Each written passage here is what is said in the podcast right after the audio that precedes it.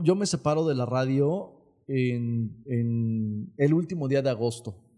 El 1 de septiembre yo ya no tenía trabajo. Ok.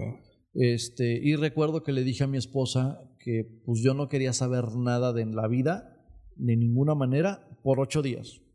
Ok. O sea, Sabes que voy a tomar vacaciones ocho días. Este, de lunes al siguiente lunes le dije yo a ella voy a buscar trabajo en donde sea. O sea, ahí sí, en ese momento sí dije pues ya me voy a dedicar a lo que sea, ¿no? Este, y voy a tratar de alimentar mi canal de YouTube. Yo en ese entonces ya tenía mi canal de YouTube y ya le metía algunos videitos y algunas cositas. Nu- Nunca pasó la idea de abandonar. Nunca. Eso sí, no, jamás. Y yo creo que las, las bendiciones que nos mandan es lo que, lo que también nos da un gran pie de apoyo. Que crea en lo que va a hacer, que crea en sí mismo y que sea constante. Hola a todos, yo soy Mike Reyes y bienvenidos al podcast Mentores con Mike Reyes. Como ustedes saben, aquí en este momento iría nuestro objetivo que es platicar con mentores en su industria con un enfoque de emprendimiento y mentalidad que te van a ayudar a dar el primer paso para emprender y lograr impactar el mundo de manera positiva. En diciembre que estuve platicando con mi equipo de trabajo para cómo mejorar los episodios y cómo planear todas las entrevistas y el contenido para el 2021, nos dimos cuenta que la verdad es que ya no se nos hacía tan relevante ese objetivo que pusimos al inicio.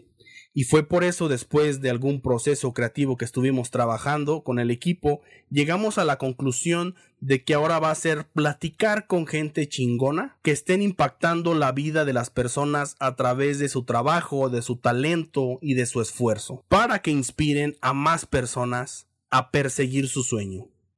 Espero que este nuevo objetivo les guste. Mi invitado el día de hoy es Abelardo Navarrete. Abelardo tiene más de 19 años en los medios de comunicación. Incluso el día de mañana, sábado 9 de enero del 2020, cumple ya 20 años dedicándose a comunicar. Abelardo es reportero, conductor, guionista y generador de contenido para la redacción y Mega Noticias.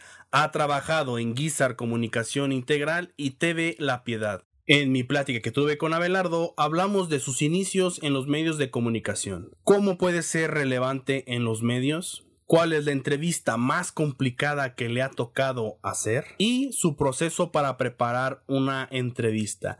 Sin más, te dejo con mi plática que tuve con Abelardo Navarrete. Abelardo, gracias por estar aquí en el episodio. No, al contrario, muchísimas gracias a, a ti por, por invitarme, por incluirme y bueno, pues por, por hacerme el, el llamado con mucho gusto. Muchas gracias. Hombre, por nada, Abelardo. A ver, Abelardo, eh, ¿has estudiado eh, comunicación? ¿Algunos diplomados? Mm, Comunicación como tal, no. Eh, estudié algunos diplomados en periodismo, sobre todo lo enfocado a periodismo digital, a redacción para medios de comunicación, eh, comunicación política, un poquito de opinión pública, eh, más enfocado literalmente a lo que es el- la formación periodística. Ok. ¿De dónde nace esas ganas de la comunicación? Mm, Se va a escuchar como, como trillado, pero la verdad, desde que yo estaba chavo, eh, siempre me llamaron la atención los medios de comunicación, siempre. Eh, cuando yo era niño, eh, más o menos a los ocho años, eh, empecé a tocar guitarra en, en el colegio donde estudiaba. Eh, y de ahí eh, empezó como mi formación, digamos, hacia la música un poquito. Empecé a estudiar un poco más de música, adentrarme, pero yo siempre quise estar en un escenario, ya sea cantando, que canto muy mal, pero canto, este, o estar en la tele, o hacer teatro, o hacer lo que sea, pero que la gente me viera, eso es lo que, lo que yo quería.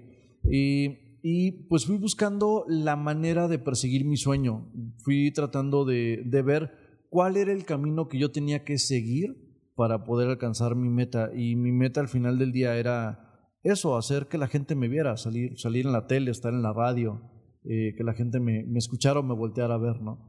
Y, y sí, al final eh, terminé, terminé estudiando teatro, primero en, en, el, en el 98, este, y de ahí pues ya se desprendió todo lo demás. Pero esa fue como, como la punta. ¿Y qué tan importante crees que haya sido el teatro a la cuestión de la comunicación, porque imagino que hay muchas cosas que aprendes ahí como bases o como algunas tablas para una cuestión de ya de estar hablando en radio, que a lo mejor puede ser el, el hablar en público, el transmitir de una mejor manera. ¿Te ayudó el teatro? Fíjate que me ayudó muchísimo porque me dio capacidad de improvisación. El teatro muchas veces lo que, lo que te permite estar en el escenario es la, capacidad de poder improvisar ante cualquier tipo de situación. ¿Por qué?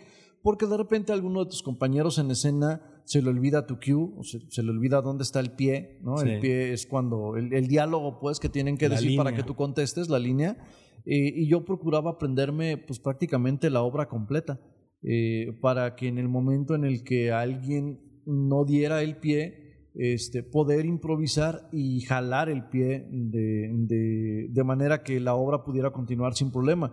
Al final del día de lo que se trataba es de que la gente no se diera cuenta que allí había un error. La gente no conoce el, el, texto íntegro de la obra de teatro que estás presentando, ¿no? Eh, a menos que se dediquen a eso.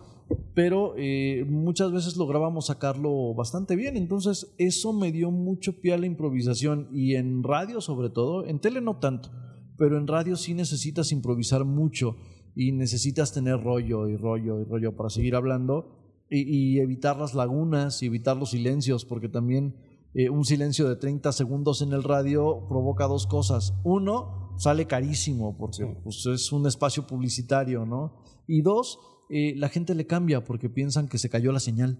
Entonces cambian de estación y buscan otro, otro lugar a donde irse a escuchar música, ¿no? Entonces, eso me lo permitió y eso, eso me, lo, me lo enseñó el teatro. Órale, súper bien. ¿Recuerdas alguna anécdota en el teatro que les pasó una situación y que tuviste que llegar a sacarla, eh, ahora sí que sacar las papas del fuego? Eh, muchas. Eh, yo estudié teatro con Jorge Ashoka. Le mando mm. un saludo si, si, nos escucha. Claro. Este, en la Academia de Teatro José Gorostiza. Eh, y sí había, pues, algunas, algunas situaciones. Nos tocó, más que, más que salvar obras, nos tocó tener la dicha de poder viajar mucho en, en, ese, en esa etapa. Eh, ganamos un concurso de teatro a nivel estatal para, para, un, para tomar un curso de teatro avalado por lo que en ese entonces era el Instituto Michoacano de Cultura. Eh, y eso nos llevó a viajar mucho a la zona de Colima, a la playa. Entonces, pues nos la pasábamos bien a gusto porque íbamos al mar casi cada tres meses eh, a presentarnos allá, pero pues nos llevó a presentarnos en varios escenarios el Teatro Juárez, el Teatro de Gollado, mm. em, los teatros de Manzanillo en, Colima, los teatros de Colima, el Teatro Campo en Morelia, este, y así, pues fueron varias, varias obras. Mm, recuerdo mucho una ocasión que no me tocó actuar y me tocó hacer, em, eh, encargarme de la iluminación de una obra de teatro que se llama eh, Amor al Piano de Jorge Ashoka precisamente. Y había muchos cambios de luz muy interesantes y teníamos que estar en la cabina de, iluminación precisamente para acomodar las luces y desde arriba checar todo y, dar pie al escenario.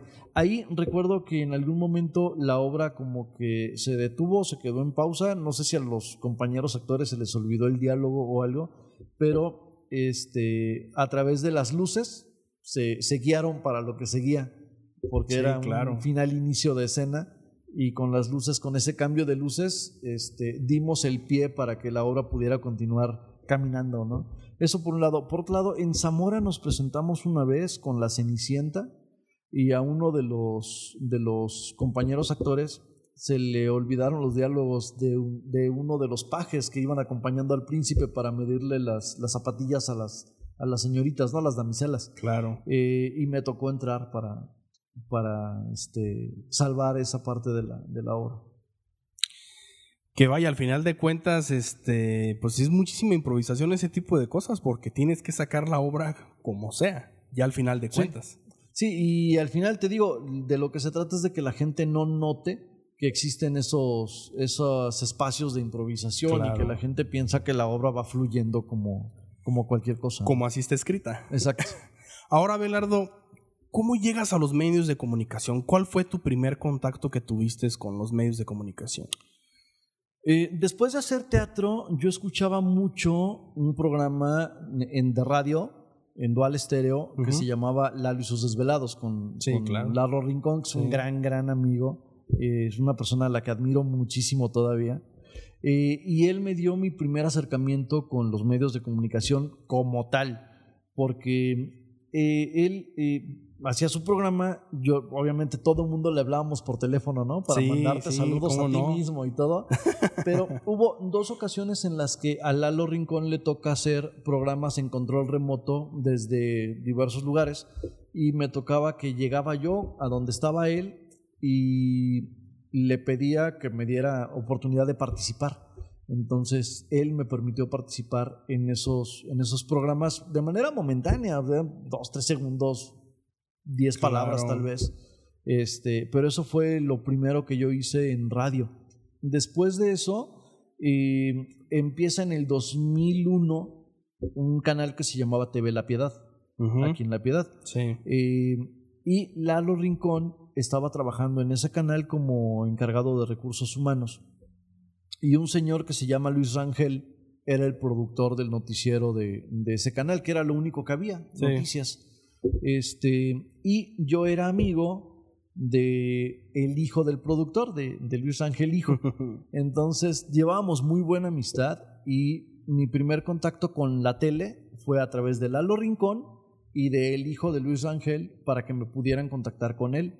Este, platicamos de manera breve, me dio una especie de examen de decir, ¿sabes qué? Nárrame, escribe, narrándome todo lo que hiciste durante el día.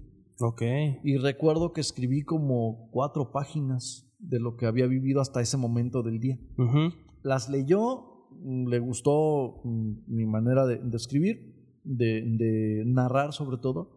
Este, y ahí empezó. Eh, al día siguiente me llamaron a las 8 de la mañana para un breve curso, entre comillas, de nociones de, de lo que era ser reportero. Este, y de ahí fui como empezando ya de lleno a meterme en, el medio, pero yo no quería ser reportero. ¿Por qué? Uno, porque no sabía bien qué era eso, ¿no? Obviamente, pues llegas sin, sin saber, sin conocer qué onda. Este, y dos, porque yo lo que quería era presentar este, algo dentro del programa. O sea, yo quería ser conductor del, conductor. de una sección. Si bien no del noticiero, sí de una sección del noticiero, ¿no?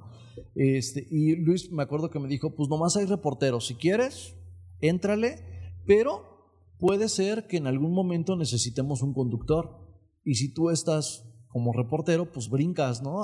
al siguiente paso, que sería conducir una sección del programa o conducir el noticiero en, su momento, ¿no? Claro. Este, y digamos que así me convenció y dije, bueno, pues igual en una de esas puede ser que brinque.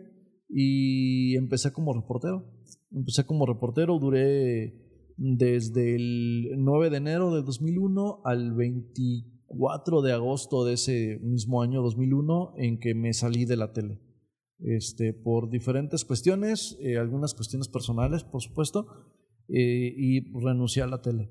Luego regresé a la misma tele este, y, empecé a, buscar oportunidades en la radio. Y en la radio me dieron una oportunidad eh, y empecé a trabajar en radio. Ok. ¿Hubo algún momento donde dijiste, a lo mejor ya no me voy a dedicar a esto? O sea, después, por ejemplo, ahorita que comentabas que había salido, que dijiste, ¿saben qué? Pues ya no me voy a dedicar a esto, mejor voy a hacer otra cosa, eh, lo dejamos por la paz. ¿Pasó algo sobre tu mente sobre eso? No. Nunca, Siempre quisiste. Nunca pasó sobre. Nunca pasó la idea de abandonar. Nunca, nunca. Eso sí, no, jamás. Jamás. Em, cuando, cuando empezaba yo en, TV, en TV La Piedad, tuve una situación de seguridad un poco complicada. Este, en ese momento sí, fue la única vez que sí dije, no sé qué estoy haciendo aquí. Eh, pero pensé no en dedicarme a otra cosa, o sea, no, no en abandonar los medios, sino en sí dejar de ser reportero a lo mejor y convertirme más bien en, productor o empezar a trabajar atrás de cámaras, ¿no? Ajá. Eh, porque pues obviamente era la gente a la que veían sí, y pues a la que señalaban, ¿no? Este, y sí tuve una bronca ahí de seguridad un poco complicada, eh, que no duró más de seis meses, el, proceso de en que se calmaron la situación y ya pasó todo lo, lo, feo, digamos, ¿no? Luego me voy a radio y en radio estuve desde el 2003 hasta el 2012 que, me, que, salí de, de, radio. Este, bueno, la verdad es que me corrieron, me hicieron favor de correrme en la radio. Eh, saludos a los guisas, los sigo apreciando mucho a pesar de, todo. Eh, son, son, personas que me ayudaron a formarme literalmente, eh, porque ellos me, me, mandaron realmente a estudiar, ellos me pusieron a profesionalizarme en este, en este ramo y es una familia a la que tengo muchísimo que agradecerles. Este, hasta el momento pues en que me en que decidieron que ya no era yo necesario para, hmm. para la empresa. Y está bien y es muy sano porque al final de cuentas pues se, se, cierra un ciclo no se termina un, un, ciclo. Este pero lo sigo lo sigo viendo con, con mucha amistad con mucho afecto. Este y jamás he negado que gracias a ellos soy en gran parte lo que soy.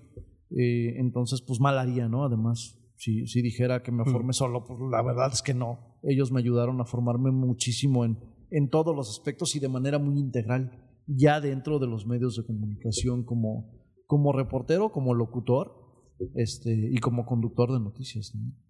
Ok. ¿Cómo llegas a Mega Noticias? Por una...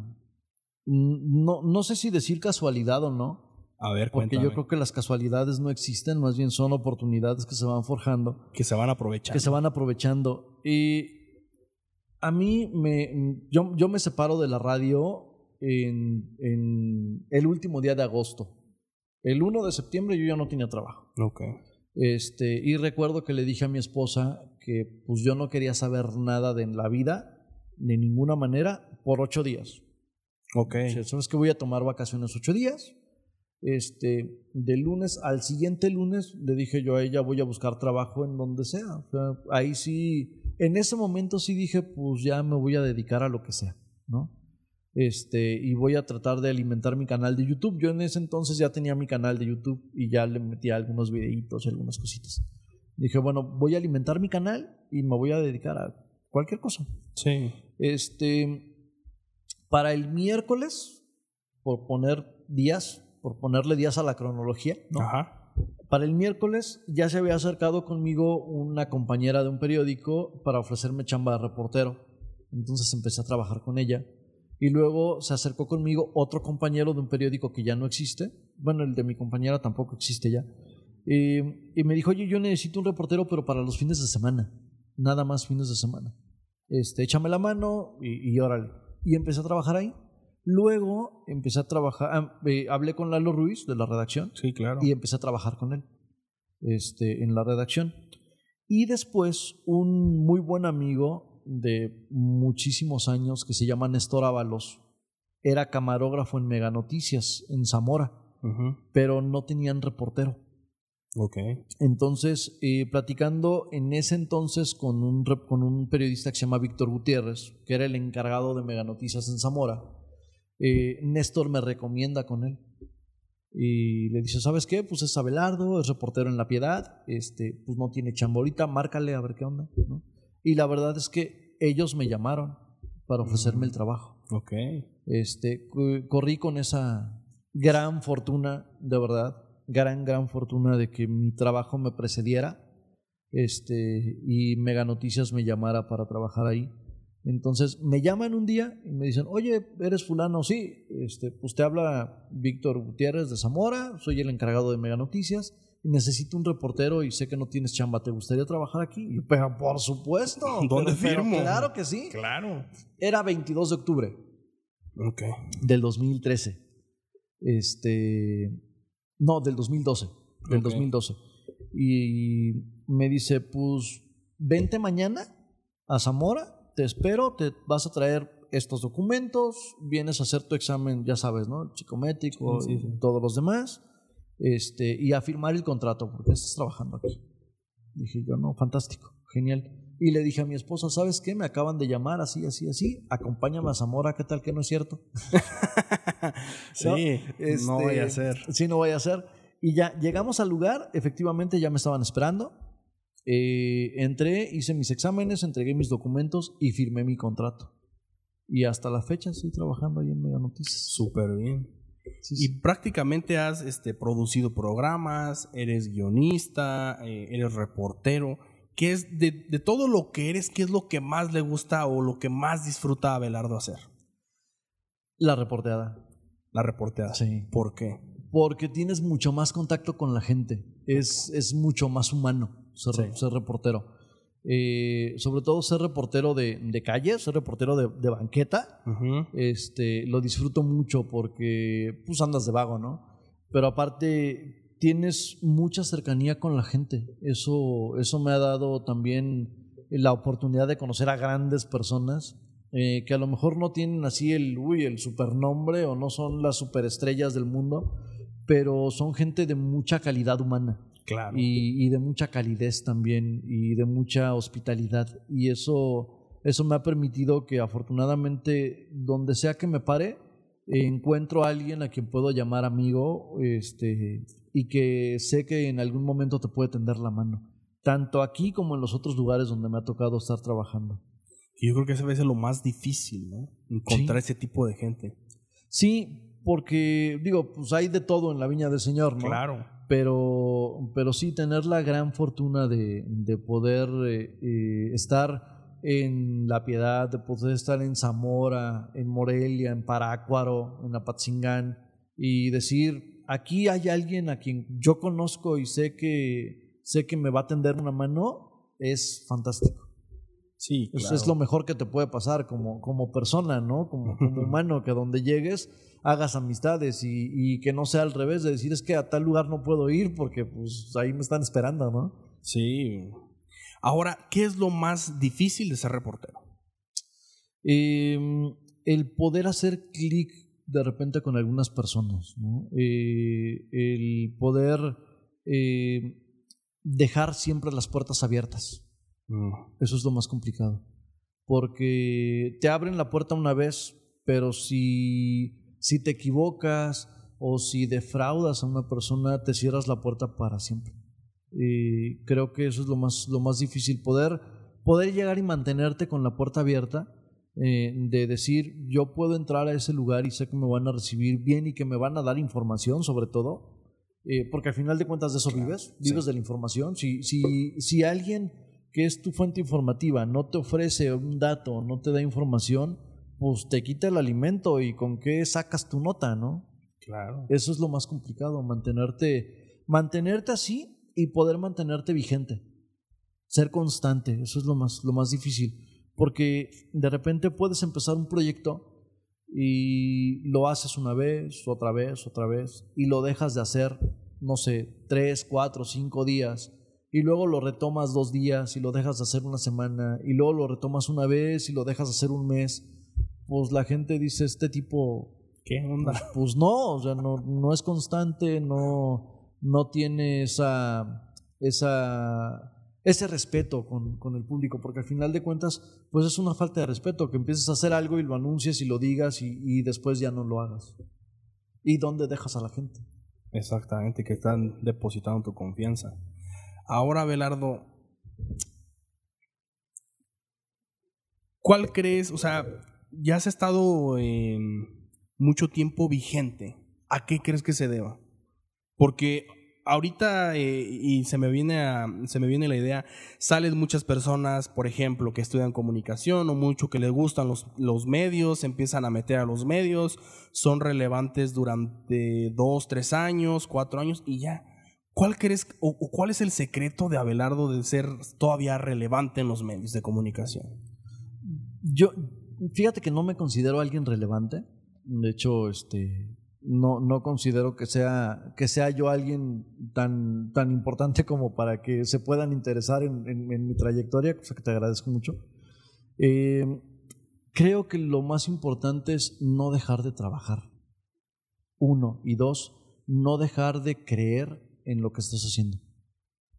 Porque en el momento en el que tú dejes de creer en ti mismo, vas a derribar todo lo, lo poco o lo mucho que hayas podido construir Eh, y creo que el, trabajo, la, constancia en el trabajo, el estarle macheteando duro y darle duro y darle como cuchillo de palo, ¿no? Sí, claro. Eh, es lo que, lo que me ha permitido mantenerme eh, dentro del medio y, constante también en el medio. Y que cada vez sea más gente la que se entere que, estás haciendo algo que le puede interesar, que le puede llamar la atención. Creo que es eso, el trabajo. El trabajo.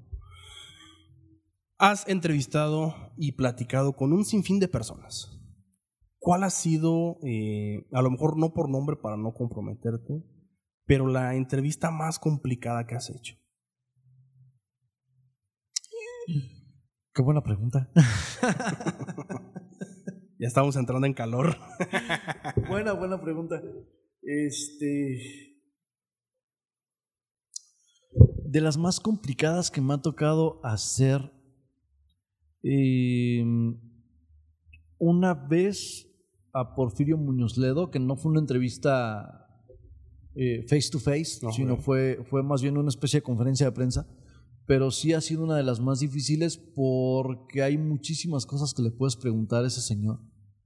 Este, y porque tiene su, su, cerebro, su cabeza es un, un universo de información precisa y concisa, no solamente sobre el mundo político, del tema que le preguntes. El señor es una persona súper culta, el cuate está eh, en otro nivel, de verdad en otro nivel, y sí, sí es complicado. Lo que le preguntes te lo contesta de una manera muy correcta y muy directa. Esa es una de las, de las entrevistas más difíciles que me ha tocado hacer, eh, por ponerle nombre, ¿no? Otra entrevista muy complicada de hacer fue a una persona a la que se le inundó su casa en Corralejo en el 2010, cuando yo trabajaba en LS Televisión en Pénjamo, eh, y perdió prácticamente todo.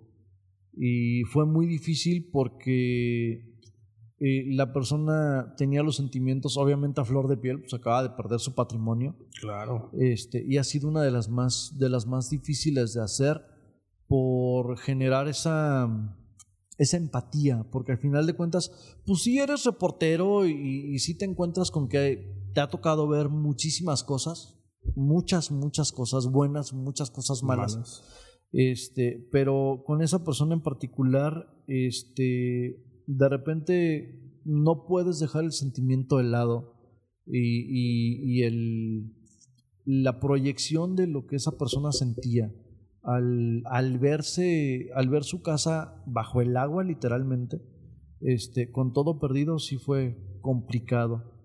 Y la última y una de las entrevistas que más me ha marcado fue, sin proponérmelo, porque no era mi idea de, de, a la hora que inicié la entrevista, me tocó entrevistar a una chica este, adolescente de nivel preparatoria em, sobre la importancia de ser mujer precisamente eh, para una estudiante de preparatoria.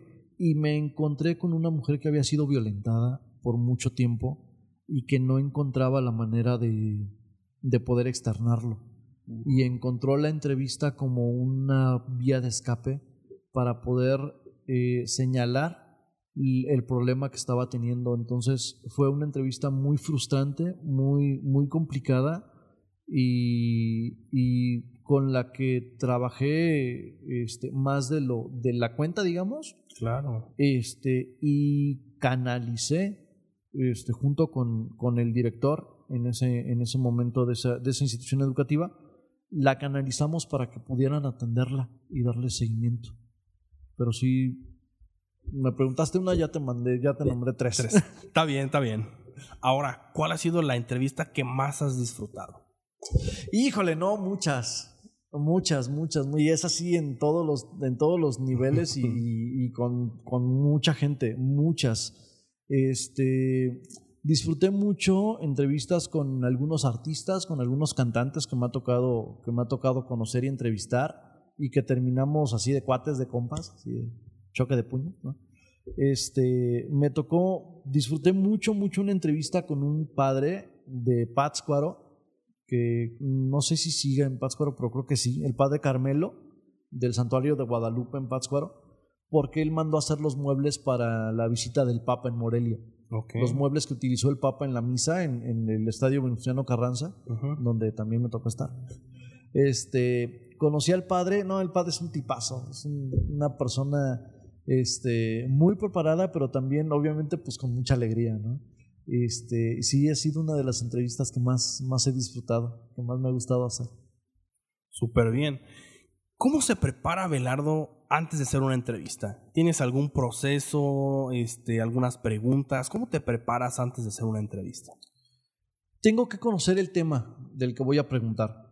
depende de la persona a la que voy a entrevistar, ¿no? Este, pero sí hay que conocer un poco el tema del que vas a preguntar. Eh, hay que conocer a la persona, tener una noción de quién es, ¿no? A qué se dedica, en qué ha estado trabajando. Siempre antes de empezar una entrevista, me gusta platicar con la gente con la que voy a romper el la hielo? que voy a entrevistar. Uno para romper el hielo, dos para generar empatía, tres para tener eh, bien los, el conocimiento de qué tipo de carácter tiene la persona, ¿no? Y hasta dónde puedes llegar, llegar con, con, las preguntas, ¿no? Porque sí hay, hay personas con las que de plano una pregunta mal planteada puede terminar de, de facto una entrevista, ¿no? Este, entonces sí hay que platicar con la gente, este, hacer esa, esa empatía y, conocer el tema del que vas a hablar, porque si no eh, te pones a preguntar cosas redundantes y haces una entrevista muy floja o te pones a preguntar cosas que no van con el tema y, a lo mejor por respeto o por cortesía te lo contestan, pero no es realmente lo que tú estás buscando. Entonces, sí, básicamente sí hay que conocer el... Tener una noción del tema, digo, no, no ser experto, porque pues, no puedes ser experto en nada, claro. pero pues sí, no, no le vas a preguntar cómo hacer dulces de, de miel a un médico, ¿no? Nada que ver. Nada que ver cómo le fue al equipo, Exacto. sabes que no le gusta el fútbol. Fíjate que las, las entrevistas deportivas me cuestan mucho trabajo, sobre todo cuando son de fútbol. Ok. Me cuestan muchísimo trabajo porque no me gusta el fútbol. Ah. Es, es, un deporte que, pues de repente lo veo, ¿no? Este, claro. Estás como al tanto. Pero a la hora que me han dicho es que tienes que entrevistar en su momento a Bucetich, por ejemplo. Este, me costaba mucho trabajo porque yo no sé de fútbol, porque no me gusta el fútbol. Entonces... ¿Cómo le hacías? Eh, me iba por contextos. O sea, preguntabas por contextos, obviamente pues estás en el estadio, ves el partido y medio ubicas, ¿no? un poco las reglas del fútbol, un poco el contexto de la gente, un poco lo que escuchas de los compañeros, ¿no? Y, y ahí te vas como esponjita absorbiendo todo para poder hacer la entrevista al final. Pero sí, entrevistar a un jugador, sobre todo un jugador o un director técnico de fútbol, me cuesta mucho trabajo porque no conozco el tema o conozco muy poco del tema y porque el fútbol además es un deporte que no me gusta. Sí. Entonces, esa sí me, me cuesta trabajo. Y precisamente para no caer en esto, este, pues buscas documentarte así rápido, ¿no? Googleas algo. ¿Qué está pasando en tal cosa? Y pues ya te generas un contexto y con ese contexto, con base en ese contexto, puedes eh, hacer dos o tres preguntas. Y eh, también, cosa que yo recomiendo mucho, que me recomiendo mucho a mí mismo, es ponerle atención a tu interlocutor. Siempre míralo a los ojos para que él sepa que le estás poniendo atención y para que él eh, pueda sentirse en contacto directo contigo, de manera que poniéndole atención escuchas la respuesta y con base en lo que te conteste hacer la siguiente pregunta. De esa manera vas profundizando un poquito en el tema. Entrando más a detalle. Exacto, exacto. Y así pues no parece que no conoces el tema. Ok. A ver, le voy a dar un pequeño giro a esto, Abelardo. Has sido emprendedor. Tenías por ahí un proyecto de emprendimiento. Cuéntanos más a detalle sobre ese proyecto que tenías. ¿Cuál de todos? lo de la revista. Lo, lo, de la revista salió en el 2014, creo. No, fue antes. En el 2006, 2007, por ahí. tuvimos, tuve una revista con, con, con, mi esposa, una revista que se llamaba Expresar, este, y pues nos hacíamos cargo del contenido, ya sabes, ¿no? Contenido, fotos, este, algo que fuera muy, muy de aquí, este, tratando de ofrecerle a la gente una revista que fuera de distribución gratuita y que te ofreciera buen contenido que fuera atractiva e interesante. Este, desgraciadamente, hacer una revista es muy caro. No es tan complicado el contenido, sino el tiraje de la revista es muy caro. Y la revista que nosotros queríamos hacer era en, medio tabloide, que es una revista normal, como las que conocemos todos, ¿no? Este, en, en un papel que se llama Cuché, que es un papel brillosito. Eh, y también con portada y contraportada color, este, y con un póster en medio. Este, esa era la, la, la, idea básica de la revista. Y contenido, pues, de, de interés social, ¿no? Un poquito de moda, un poquito de música, un poquito de los rincones que hay en, la piedad, de los sitios importantes o interesantes que hay en la piedad y en la región. Este, y creo que el contenido de la revista, pues eso digo yo, ¿no? Era bueno. Pero cuesta mucho trabajo lograr eh, patrocinios para una revista, eh, y más ahorita, porque además el, el medio impreso está cayendo en desuso. Sí, claro. Entonces sí fue muy complicado solamente pudimos, ah, porque aparte la queríamos hacer cada 15 días, entonces era complicado y caro. Este, hubo algunas recomendaciones que me decían, pues sácala cada mes para que no se te complique tanto y así para ir empezando. Pero pues ya sabes que uno dice, el mundo es mío y me lo como a puños y, y quieres acelerar. Este, y solamente pudimos sacar dos ejemplares. Este, al tercer ejemplar se nos complicaba muchísimo la cuestión del pago de la impresión, porque salía muy cara. Este, no podíamos imprimir menos de mil para que nos saliera más o menos baratona, ¿no? Y siempre quisimos que fuera de distribución gratuita, entonces pues llega un momento en el que te descapitalizas completamente y pues no, no, pudimos continuar con el proyecto. Y sí fue, sí fue un proyecto que creo que era interesante, creo que le pudimos haber sacado mucho más.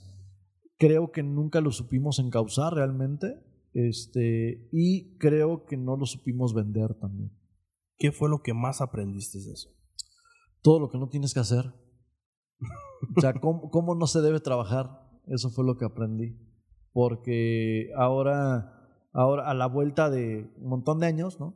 Este, con, con, la redacción, por ejemplo, donde, donde tengo la, la, gran fortuna de estar trabajando ahorita, este, pues ya hemos aprendido un poquito más a, a vender tus conceptos, a vender tu proyecto y a, a, lograr que alguien se interese por lo que estás haciendo. Eso fue lo que aprendí. Lo que no debes hacer. Lo que no debes hacer. Todo lo que no se debe hacer. Sí.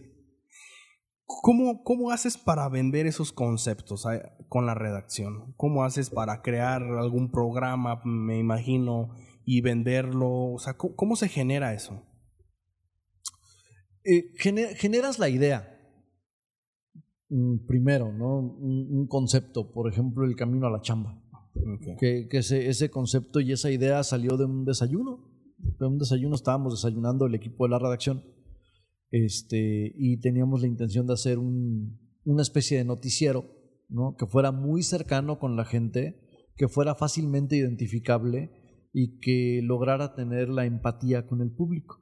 Entonces, este, se, se, se nos ocurre hacerlo a bordo del carro, que es un noticiero diferente, pero no presentando unas notas como tal, sino comentando las noticias. Dos amigos que todos los días en la mañana abordan el mismo carro para irse a trabajar, ¿no?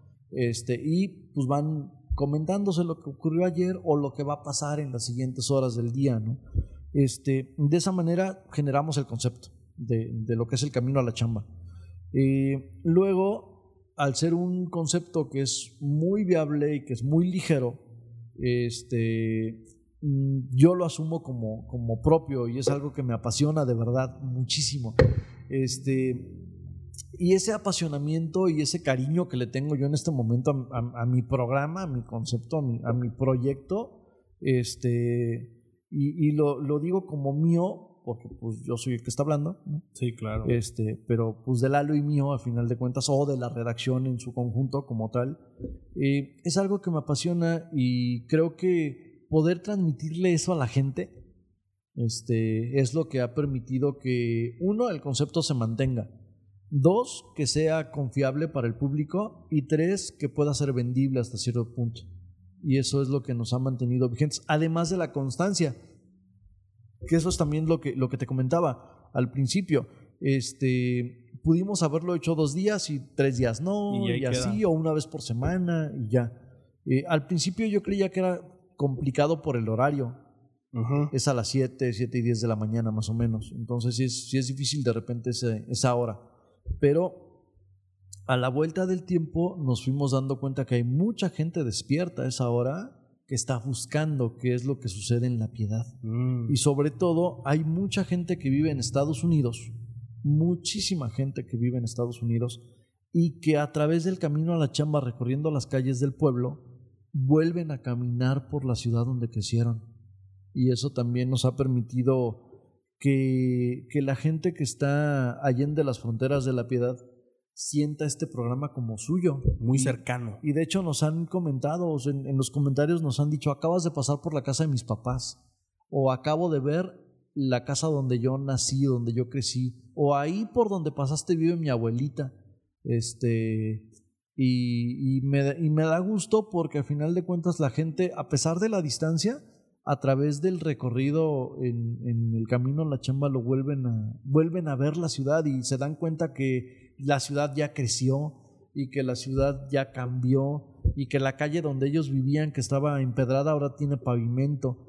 Este o que el edificio que estaba a un lado de su casa ya no existe que ahora es otra cosa no este ese, ese tipo de, de detalles son los, los importantes en este proyecto en específico Sí, yo este prácticamente antes sí lo veía bastante y sí veía como que los comentarios y se me hacía un, un noticiero, eh, no se me hacía un noticiero, se me hacía como dos amigos que platican y listo. O sea, no es como ser tan formal o en ese tipo de cosas y era, creo que le iba bastante bien porque también una, no se grababan ustedes, o sea, grababan lo que estaba pasando. Entonces, para la gente que está, por ejemplo, en Estados Unidos, eso le hacía mucho clic el ver las calles, el ese tipo de cosas y el de repente los comentarios. Sí, está, está interesante el proyecto. Sí, y de hecho, este, lo que, lo que buscamos desde el principio fue eso, que la gente recorra junto con nosotros las calles de la ciudad. Y al final de cuentas, creo que ha sido bastante benéfico porque nos hemos convertido en una, en una comunidad, ¿sabes? Eh, tenemos gente que todos los días nos escucha y todos los días nos comenta gente como Gaby Gaby, como Melikoski y varios otros, el ingeniero Ramón Soto, este, todos los días nos comentan algo del tema que estemos tratando, ¿no? O nos mandan un saludo, o mucha gente que nos manda su bendición, que eso para mí es invaluable, de verdad. Sí, sí he visto. Porque, porque también nos ayuda a seguir caminando. Y yo creo que las, las bendiciones que nos mandan es lo que, lo que también nos da un gran pie de apoyo. Sí, sí, sin duda. ¿Qué consejo le darías a un estudiante de comunicación que está a punto de meterse a todo este mundo de los, de los medios de comunicación? Que crea en lo que va a hacer, que crea en sí mismo y que sea constante, que no deje de hacerlo. Así llueva, así truene, así lo que sea, eh, obstáculos siempre va a haber, pero así como te puedes encontrar mil piedras en el camino, de ti depende tener mil y un maneras de, de sortear esas piedras, de sacarles vuelta o de brincarlas. Eh, creo que siempre existen mil maneras de hacer las cosas y de nosotros depende descubrir esas mil maneras y, no dejar de hacer lo que, lo que queremos hacer. Sí, porque luego a veces con la primera piedrita ahí quedamos y ya no queremos saber más de ese tipo de cosas o nos desalienta al final de cuentas. Sí, y fíjate que una, una piedra sirve para muchas cosas. Hay gente que se sienta en una piedra, hay gente que la utiliza como un arma, pero hay gente que la usa como una herramienta, pero hay gente que la usa como un pilar para construir ahí su casa o para cimentar ahí su negocio. Eh, de ti depende, de ti depende, si te encuentras una piedra, de ti depende para qué te va a servir. El enfoque que le quieras El enfoque que le quieras dar. Abelardo, ¿cómo, ¿cómo haces para verificar las notas? Sabemos que hay muchas fake news, sabemos que hay muchas cosas, incluso a muchos medios de comunicación les ha pasado que de repente comparte una nota que no es o, una fake news. ¿Cómo haces para verificar ese contenido? Hay que leer el contenido de, la nota íntegra. No nomás la. No nada más el encabezado, hay que leer la nota completita. Este, buscar la nota. Hay muchas, muchos este, buscadores, no solo Google, sino hay otras herramientas de búsqueda eh, sobre todo de búsqueda de noticias como tal, eh, y revisar fuentes, siempre revisa fuentes, eh, checa quién, es, quién lo está diciendo, en qué momento lo está diciendo, en, bajo qué contextos lo están, lo están mencionando, y de esa manera te puedes dar cuenta si la nota es verídica o si no es verídica. Pasó recientemente con, con, la muerte del doctor Mireles, por ejemplo, que en paz descanse. Este, el domingo todo el mundo decía que se murió. Y nosotros decíamos, a ver, es que no consta que se haya muerto. Entonces lo que yo hice fue buscar directamente las fuentes que me podían dar esa información. Gente de la piedad que está cercana al doctor Mireles y que me, pueden, me podían dar la orientación. Entonces lo que yo hice fue hablar con ellos y preguntarles, ¿no? Oye, ¿qué onda con el doctor? Dicen que ya falleció, no ha fallecido, coméntame. Y ellos lo que hicieron fue referirme a la familia del doctor. Entonces lo que hice fue vincularme directamente con la familia de él y ellos me confirmaron que no había muerto todavía el domingo. Entonces nosotros no sacamos esa información hasta el miércoles, porque el miércoles su hijo confirmó el deceso. Entonces ya teniendo la, la fuente confiable, que en este caso es el hijo del doctor, pues dices, entonces esto sí ya ocurrió, esto sí ya no es fake, porque lo está dando una fuente directa de la situación que estamos viviendo, ¿no?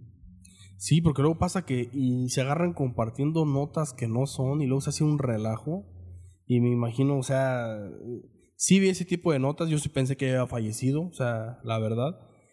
La gente se agarra compartiendo sin leer, o sea, creo que a veces este esos, títulos tan amarillistas de cierta manera para atraer visitas o para ese tipo de cosas hacen como que de cierta manera la gente se desinforme, pero también la gente tiene la culpa porque nomás leen y comparten y se hace un relajo y pues... Muchas, muchas veces el, encabezado dice mucho, ¿no? Sí. Este, el balazo también, el balazo es como un resumen de tu nota. Eh, y no siempre en el balazo pones la fuente, solamente pones en contexto qué es lo que se supone que vas a leer en el contenido del cuerpo de la nota pero si no lo lees, sí puedes caer en una, en una confusión sobre todo. No digo que en un error del reportero, sino en una confusión del, del lector que no se toma el tiempo para abrir la nota, leerla o buscar ese mismo tema en otros medios informativos. Muchas veces lo que, lo que se recomienda hacer es leer tres, cuatro periódicos de corte estatal o nacional, dependiendo del tipo de tema que estés buscando, y ahí buscar las coincidencias. Y muchas veces esas coincidencias te llevan a una nota que no es real o a una nota que sí es real. Sí, claro.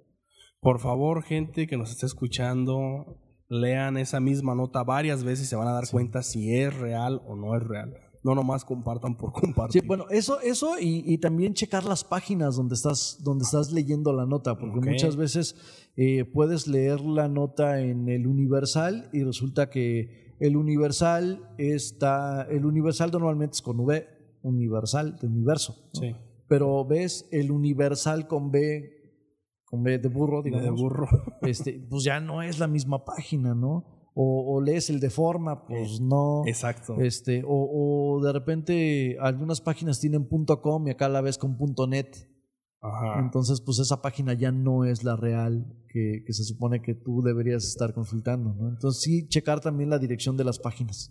Fíjate que ahorita que dices lo del Deforma, últimamente han sacado como notas, o sea, que un, fue un periódico que se dio mucho a conocer por notas chistosas que no eran ciertas prácticamente. Por memes. Por memes. Pero últimamente han sacado notas que uno pensaría que no son ciertas, pero sí son ciertas ya cuando lo verificas. El Deforma desde el principio, desde el principio de los tiempos, el Deforma tiene una sección que se llama Increíble pero cierto donde aparentemente son notas que debieran ser fake, como lo que ellos manejan, pero no, son notas, notas reales. Sí, me ha tocado ver varias que dices... Y si dices, oye, ¿qué onda? sí te saca de onda. Esto no lo puedo creer, pero sucede. Exacto, porque yo de repente veía porque era mucho de memes o ese tipo de cosas, entonces era como eh, notas divertidas que no eran ciertas, pero de repente ves cosas que dices, esto no creo que sea cierto y te das cuenta que es cierto y dices, pues es, la clásica de, parece chiste, pero es anécdota. Exacto. sí, sí, sí. Ok. ¿Cómo, ¿Cómo, ves, Abelardo, los medios de comunicación en, en, un futuro no muy lejano? O sea, antes había las exclusivas para las televisoras este, o para las radios, ahora todo eso se ha ido quitando. ¿Cómo ves que vayan a estar evolucionando todavía más con la tecnología los medios? Mm, creo que son dos temas diferentes. Las exclusivas van a seguir existiendo porque tú estás teniendo una entrevista exclusiva conmigo, ¿no? que no va a salir en ningún lado, va a ser, va a ser exclusiva de ti.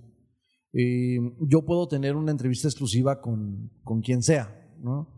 Eh, lo que muchos medios pelean o peleaban era la primicia, el anunciarlo primero, el enterarte antes que nadie de lo que estaba sucediendo.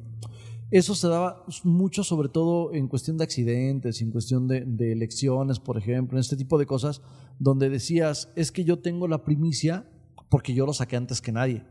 Pero últimamente eso también está tendiendo a desaparecer, las primicias. ¿Por qué?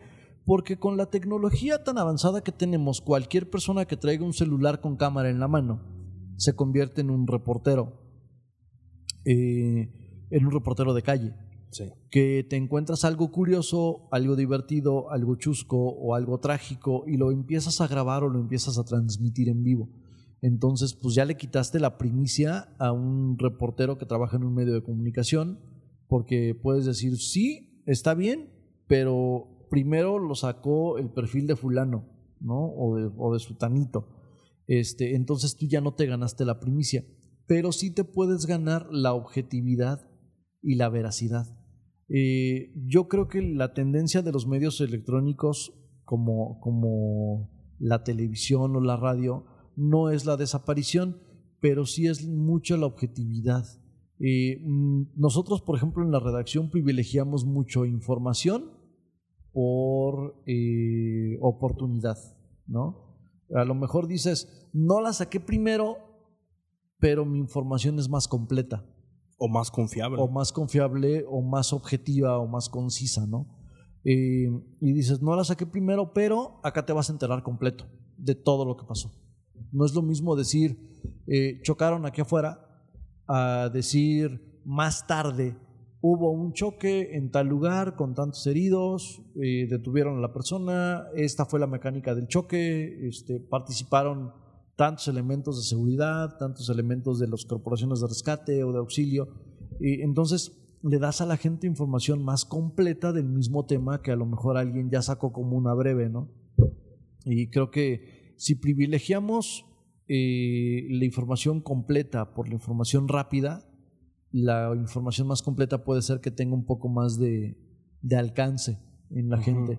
Y cómo veo los medios tradicionales, los veo como algo que va a seguir vigente, pero tienen que empezar a crecer a la par de las redes sociales o a la par de la tecnología virtual. Porque sí, te digo, la tele no dejará de existir, solamente va a cambiar las, los formatos. Los formatos. Eh, nos estamos convirtiendo en personas on demand. La gente busca, busca más el contenido a través del streaming, a través de las plataformas, que el contenido en vivo. Eh, afortunadamente, hoy por hoy tenemos la ventaja de que si ya no alcanzaste a escuchar algo en vivo, lo puedes escuchar más tarde o lo puedes ver más tarde cuando te desocupes del trabajo, cuando llegues a la comodidad de tu casa y estés sentado en el sillón estirando la pata y entonces ves el noticiero de la mañana o escuchas el podcast de, de hace rato, ¿no? Sí. Eh, o escuchas el programa de radio que ya no alcanzaste a escuchar en vivo. Y la ventaja de las redes sociales o, o de, los, de, de las cuestiones en streaming es esa. Sí, pues prácticamente lo escuchas hasta las veces que tú quieras. A la Le puedo que poner pausa para ir al baño, para Ujú, hacer otro tipo de cosas que antes en los medios tradicionales no te lo permitían. O era, es imposible antes hacerlo. Era, era imposible Era hacerlo imposible. a menos que grabaras en una Ah, videocasetera tu programa favorito, ¿no? Pero también era un cohete dejar la- dejar la videocasetera programada para, para que grabara el canal y a la hora que tú necesitabas. Para, Y luego si no grababa y se le acababa la memoria a la mitad del Sí, programa. o, o se acababa el cassette, ¿no? Se acababa el pues, cassette. Ya no, ya no podías ver nada.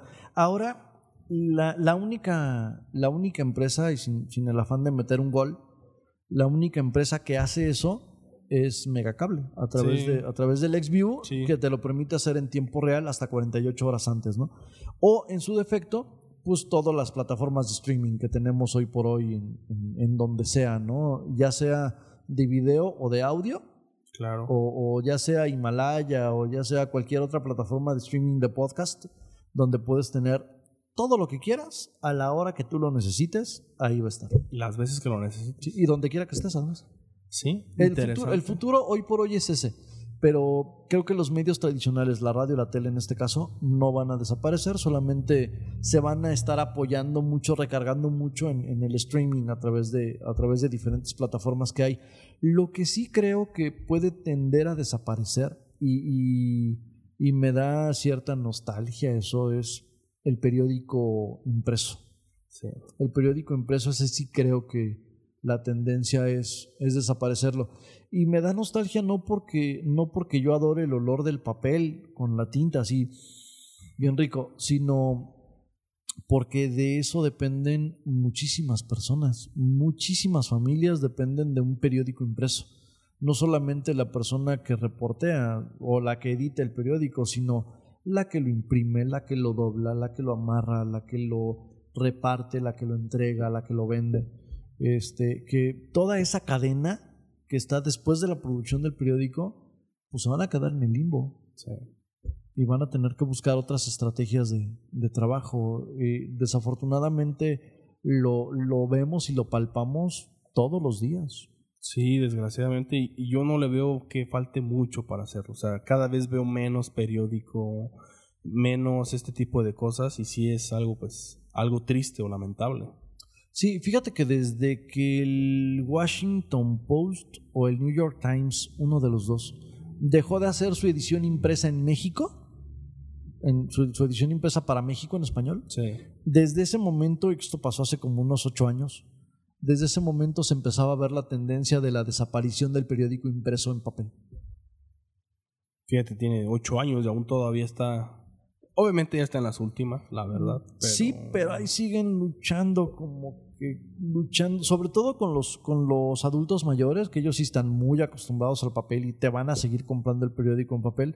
Ya las nuevas generaciones no, ellos pues, nosotros ya traemos el periódico en el celular, en, en la tablet o en la misma computadora, ¿no? Déjame investigo aquí y listo, Sí. ¿no? O aquí- ya me llegó a mi correo electrónico las Exacto. noticias más relevantes Sí, sí. de una fuente confiable, déjame verlas. Sí, y aparte, pues ahora tienes muchísimas aplicaciones como Telegram, como WhatsApp, donde tienes canales de difusión que, que ya te mandan la información de México y de China y de donde quieras, ¿no? Y te la mandan en tiempo real, además. Sí, exactamente.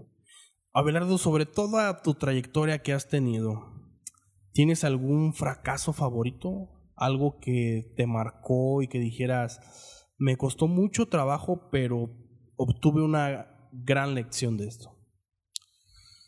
Em, la revista que te comentaba, la revista Expresar, este, costó mucho trabajo. Y también me costó mucho trabajo aceptar que no la iba a poder seguir imprimiendo. Yo creo que eso es lo más difícil, haciendo. ¿no? Sí. O sea, Pues es el- que tienes, que pasar por un proceso de duelo. Ajá, y, y- y me ha tocado platicar con emprendedores y ya ahorita lo he escuchado menos, pero antes me decían, es que es mi bebé. Entonces, cu- cuando, tú, cuando tú dices, es que es mi bebé, híjole, el poder desaparecerlo, aunque sabes que no va a funcionar, es muy complicado. Porque le estás dando una cuestión humana a un proyecto. Entonces, el zafarte de ahí es complicadísimo. Sí, eh, pasamos por un proceso de duelo, como, como todo, ¿no? Este, donde sí fue muy difícil aceptar que, que no era porque quisieras dejar de hacerlo por flojera o por, o por falta de capacidad eh, de conocimientos, sino más bien fue por falta de capacidad económica. Este, y pues no, ya no se pudo hacer y tampoco hemos podido o no me he dado la tarea de buscar la manera como de rescatarlo de forma digital porque pues ahorita ya estoy haciendo otras cosas, este, me estoy dedicando a otro tipo de proyectos, estoy más hacia lo audiovisual, ¿no? Este, y, y pues sí, no, eso ya simplemente murió, ya fue, quedó como una, como una experiencia no muy grata, pero que sí te dejó ciertas lecciones, ¿no? Entonces, pues sí, lo, lo más, lo más este, apegado a ese fracaso eh, favorito es, es, esa revista. ¿En el último año tienes este, alguna creencia, algún hábito nuevo que hayas hecho, algo diferente que dijiste esto está interesante, que hayas probado? Mm, aprender a planear. Aprender a planear. Aprender a planear porque eh, mm, yo era muy dado de planear mi día en la mañana. En la mañana me, levantaba de, mi cama y mientras me estaba bañando decía voy a visitar aquí, voy a ir acá, aquí debo tener tal nota, aquí debo sacar no sé qué. Y así iba como planeando mi día, ¿no? Este, y de hace como un año más o menos, un poco más de un año, un año y medio más o menos para acá, y, con esto de la pandemia en los últimos, de, febrero para la fecha, este, aprendí a planear mis objetivos por semana, más o menos, y dejar desde la noche anterior ya listo, así planchadito lo que voy a hacer al día siguiente y al siguiente. Eh, para que luego no me agarren, uno, las prisas y dos, las sorpresas, ¿no? Este, sí, aprender a planear es lo que... ¿Qué tal? ¿Te ha funcionado? Bien, bastante bien, porque me da la oportunidad de hacer más cosas, aprovechas mejor el tiempo, disfrutas más la vida, Sí. Este, y no andas presionado que eso también es algo importante. Luego de repente te agarran las prisas y dices, changos, ya se me acabó el día y no hice nada. Eh, cuando si planeas algo, dices, bueno, ok, no, no como tal llevar una agenda que te diga de tal hora a tal hora tengo que hacer X, sino sí decir, voy a gastar mi día en esto, en esto, en esto, en esto, en esto y en esto. Si alcanzo, hago tal cosa. Si no, lo dejas para, para el día siguiente. Digamos que vas poniendo lo urgente y lo importante, ¿no? Así. Urgente, no urgente, importante, no importante. Exacto. Sí, sí, así lo vas, lo, vas, lo vas planeando y funciona bastante bien. Ok, sí, por ahí. Fíjate que tengo ese esquema, no más que no lo he implementado. O sea, me falta como que de repente empezar a implementar las cosas, pero sí traía como ese esquema y lo implementé en un tiempo y después como que... Exacto. ya no. Pero es bueno, ¿eh? sí, sí lo voy a este, implementar porque sí. Ahorita lo que estoy haciendo y me está funcionando es que hago, por ejemplo, eh, pongo lo que voy a hacer en el día, más o menos, pero me funciona mucho el checklist, el palomita. Ah, Entonces, por ejemplo, en la mañana tengo eh, meditar, agradecimientos, leer, y los voy palomeando, ¿no? Mm. Y dejo como unas 10 actividades en el día. Pero en esas 10 actividades pongo números. Órale. Está el número uno, número dos, y no me puedo brincar porque si no luego era un relajo. Y sí me ha funcionado, o sea, me ha funcionado bastante bien el estar nomás palomeando y decir, ok, esto salió bien. Que también va a haber muchos imprevistos que no puedas controlar, esto es normal. Sí, no, claro, hay muchas cosas que se salen de tus manos, ¿no? Pero tú dices, ¿sabes que Yo lo planeé, se salió de mis manos, ya no hay ningún problema. Sí creo que algo, algo que es también muy relevante y que pocas veces hago es tender tu cama. Empezar por, tender la cama es, es importantísimo porque es tu primer gran tarea del día. Sí, esa satisfacción de que ya hice algo bueno el día de hoy. Ajá. O sea, yo una vez estaba escuchando, te puede ir de la patada, puedes haber tenido un pésimo día, lo que sea, pero el regresar y ver que aunque sea hiciste algo bien, por ejemplo, el tender tu cama, te va a dar más motivación a seguir haciendo las cosas. Sí, sí, sí. Y, es algo tan simple, o sea, tan, tan sencillo que no te toma ¿qué te gusta? ¿Dos minutos tal vez? Sí. Este, y, y muchas personas no, no lo hacemos y creo que deberíamos empezar nuestra, nuestras tareas del día por hacer esos, esos simpleza de tender la cama es, es Algo importante. tan sencillo te ayuda tanto. Sí, sí es importante. Hay que implementarlo. Hay que hacerlo. Hay que hacerlo. Abelardo, si tuvieras la oportunidad de darle un consejo al Abelardo que está por iniciar en los medios de comunicación, ¿qué le dirías? Ay, Jos. ¿Qué le diría?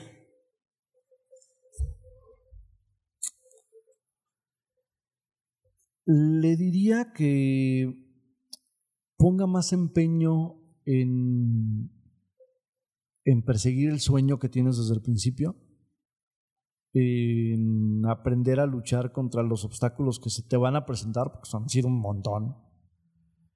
Eh, le diría que aprenda a estar siempre convencido de lo que quiere. Porque muchas veces no, por diferentes circunstancias ajenas a, a, a ti mismo, no te permites creer lo que estás haciendo. Este, sí le diría eso, le diría, te vas a enfrentar con un montón de cosas, no te preocupes, hay dos, hay dos maneras, una que se resuelva y una que no se resuelva. De cualquier manera, no te preocupes. Muchas veces no está en ti el, el, el dar el, el, el, brinco, ¿no? el paso, sino, eh, no sé, está solamente en creer que puedes hacerlo. Ok. Vamos cerrando con la última pregunta. Vas caminando por la calle y te encuentras una lámpara mágica. Al frotarla aparece un genio que te dice que te va a conceder un deseo, pero es el que tú quieras. ¿Qué deseo le pedirás al genio? Le pediría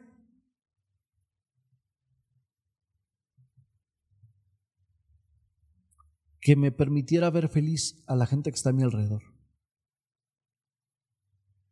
Okay. O sea, no le pediría nada para mí. Le pediría que me permitiera así ver felices a los que están alrededor mío. Increíble respuesta, Abelardo. Abelardo, ya antes, ya para cerrar, ¿algún último mensaje que le quieras decir a la gente? No, nada, muchísimas gracias por, por permitirme estar acá, No. por, por dejarme este, poner mi voz en esto. Y pues gracias a la gente que nos va, que nos va a escuchar o que nos esté escuchando. Y, ¿Qué les diría? Pues lo que, lo que he estado repitiendo desde que empezamos el programa, crean en ustedes. Son ustedes su único obstáculo, pero también son ustedes la única manera de vencer todos los retos que tengan enfrente. Eh, nadie más, todo está en ti mismo. Sigue creyendo en ti. Gracias. Excelente. ¿Dónde pueden seguir a ti, a la redacción? Bueno, la redacción está en, en Facebook, eh, como la redacción, tal cual, periódico La Redacción. Eh, a mí me pueden seguir como Abelardo Nari, con I latina, Abelardo Nari, todo junto, en Twitter. Eh, Abelardo Navarrete en Facebook, eh, Abelardo Nari creo también en, en- en Instagram. Y bueno, en fin, ahí están todas mis redes sociales. Casi todas son Abelardo Nari tal cual. Este, y pues estoy a la orden. Excelente. Pues gracias, Abelardo. No, al contrario, muchas gracias. Abelardo Navarrete en, en YouTube también, por supuesto. Suscríbanse al canal. Suscríbanse ahí. Hay dos o tres videos que están interesantes ahí. Excelente. Perfecto. Y no, pues Mike, muchísimas gracias por, por invitarme, por tenerme acá y pues por aguantarme un ratito. Muchas, muchas No, gracias. hombre, gracias a ti, amigo. Espero. Si te gustó el podcast, suscríbete en Spotify y danos follow. Si nos estás escuchando desde iTunes, califícanos con 5 estrellas y déjanos un breve comentario. La verdad es algo que a ti no te cuesta nada, pero para mí es de gran ayuda. Me encantaría leer tu feedback para mejorar cada uno de los episodios. Si nos estás viendo y escuchando también directamente desde YouTube, suscríbete al canal, déjanos un like en el video y coméntanos qué fue lo que más te gustó de este episodio. No olvides seguirnos en nuestras redes sociales, Facebook, Instagram, YouTube como Mentores Podcast. Cuéntame en las historias qué fue lo que más te gustó de este episodio. Vamos a estar reposteando cada una de ellas. Y ahí me puedes encontrar en Instagram como MyReyes1. Si quieres iniciar tu semana de la mejor manera, suscríbete a nuestro newsletter. ¿Qué es el newsletter? Es un correo muy corto que mandamos cada lunes donde añadimos artículos, algún podcast, alguna charla TED, algún otro video que se nos haya hecho interesante del equipo y sobre todo las recomendaciones de libros por parte de nuestros mentores.